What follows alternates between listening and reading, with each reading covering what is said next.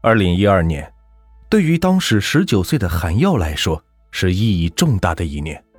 他正要准备从云南省工商管理学院毕业，目前正在昆明市的一家工程公司实习，被派到南门村来协助一项工程勘察。性格温顺，学习成绩又好的他，十分孝顺母亲。他曾经对他说过，等自己出来工作养家以后。他就可以休息享福了。可惜命运弄人，韩耀的母亲再也等不到儿子的孝顺了。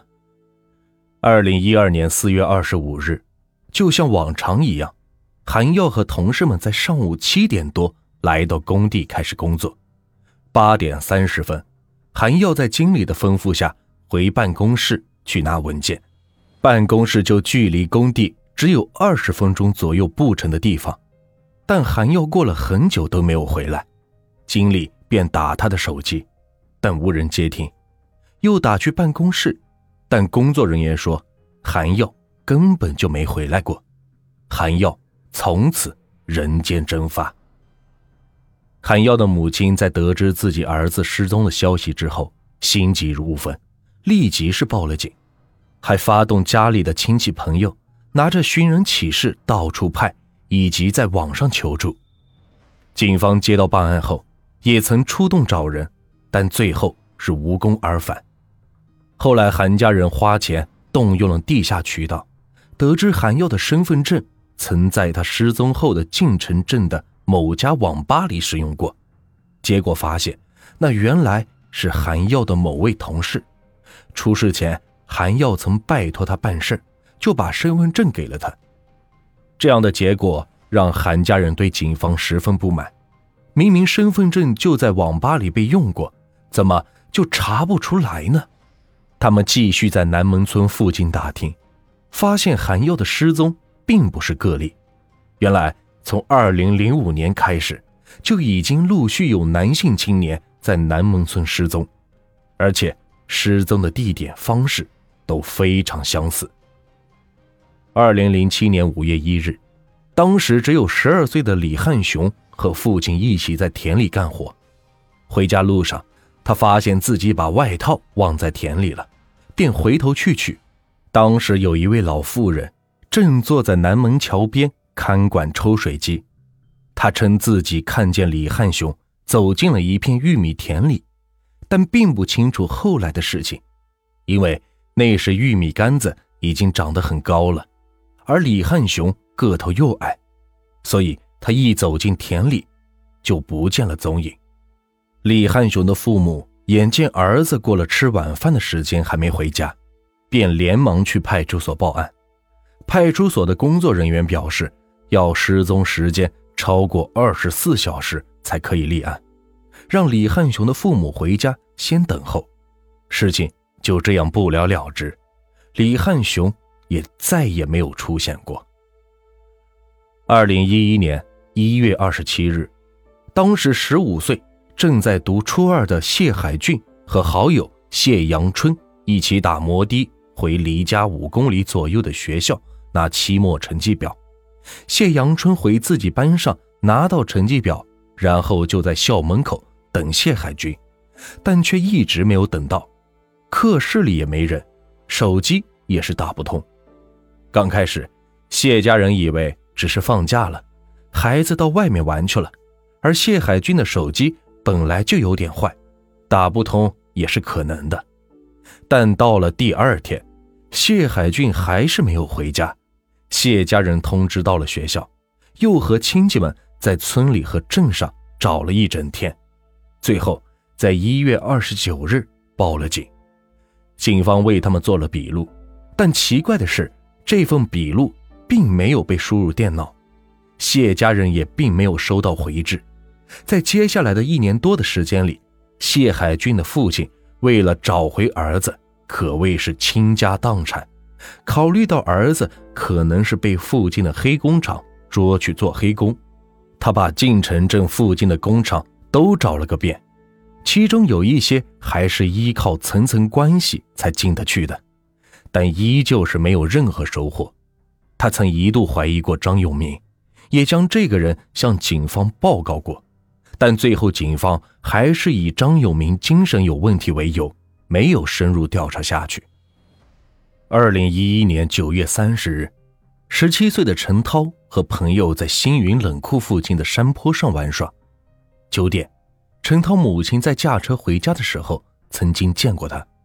九点半，陈涛曾用手机与母亲联络，但母亲没有接电话。等到十一点，他回拨过去的时候，陈涛的手机已经关机，他的人也从此消失无踪。二零一二年二月十九日上午九时，十六岁的彩云伟到星云冷库附近的公厕去上厕所，同伴们在附近等了将近二十分钟后，觉得不对劲，便去厕所找他，但厕所里没有人，而彩云伟的手机也打不通。自此以后，再也没有人见过彩云伟。最后，韩耀的家人发现，在南门村失踪的人。总共有十七人之多，失踪时间从二零零五年到二零一二年不等，失踪者的年龄大部分介于十二到二十二岁，清一色全是男性，其中两人还有精神病史。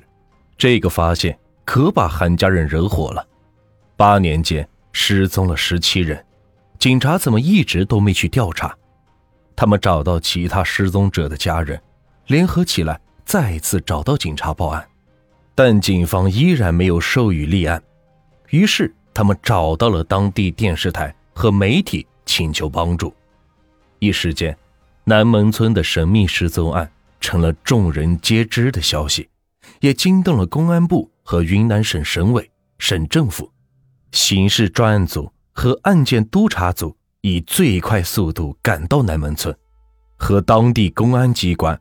开展案件侦办工作，部分失踪人员的寻人启事真相浮出水面，恐怖吃人物曝光。专案组发现，失踪者失踪的地点都集中在二零四省道以及星云冷库附近，便对周边的人员进行了排查。直到这时，张永明才最后进入到警方的视线中。考虑到他有杀人前科，就住在失踪事件频发的区域内，而且还有村民表示他经常在夜间推着板车到处走动。专案组将张永明带回去做进一步调查，封锁了他在南门大街二百二十五号的家进行搜索。很快，办案人员就有了骇人的发现，在张永明家的厨房。办案人员在一个用空心砖砌起来的平台下，找到了五个塑料桶，里边是分别装着不同的人体组织，有肌肉，有四肢，有内脏，全部分门别类的放在不同的塑料桶里。搜查人员还在厨房一个暗角里找到了六个大麻袋，里边是装满了衣服，还有手机、证件之类的随身物品。卧室的桌子上放着几个金属盘，里边装着数量不等的人类残骸。同时，在墙上，办案人员找到了一块占有人类皮肤的胶布。后来，通过皮肤上玫瑰和猪的纹身，证实皮肤属于失踪者陈涛。眼见找到的证据是越来越多，办案人员意识到。案情比原先设想的更加复杂，便扩大了搜索圈子，把张永明家的菜地、位于附近的星云冷库和小树林也划入了搜索范围。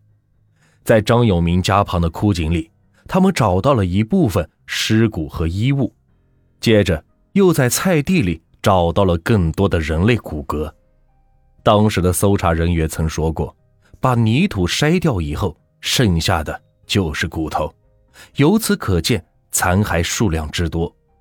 但奇怪的是，尽管找到了多种不同的人类骨骼，但却独独没有找到头骨。经过二十多天的侦查后，张永明因涉嫌故意杀人被依法逮捕。审讯过程中，当警方问他到底杀了多少人时，他的回答令人是毛骨悚然。他说。这些杀人案全是他一个人干的。他在路上跟踪被害人，趁其不备，用皮带将他们勒死，有时也直接徒手掐死。至于具体杀了多少人，他已经不记得了。说是警察找到多少套衣服，那就是死了多少人。二零一二年六月，谢海俊等失踪者的家人被专案组请来协助调查。法医鉴证科人员提取了他们的 DNA，最终确认了在张永明家找到的人体残骸属于十七名失踪者中的十一人。二零一二年七月，昆明市中级人民法院开庭审理张永明杀人案，确认张永明在二零零八年三月到二零一二年四月间，分别在南门大桥附近、星云冷库附近。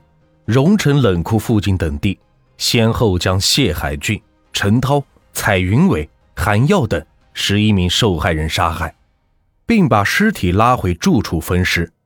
一审以故意杀人罪判处死刑，剥夺政治权利终身，并对受害者家属进行经济赔偿。庭上，张永明表情冷漠，极少发言。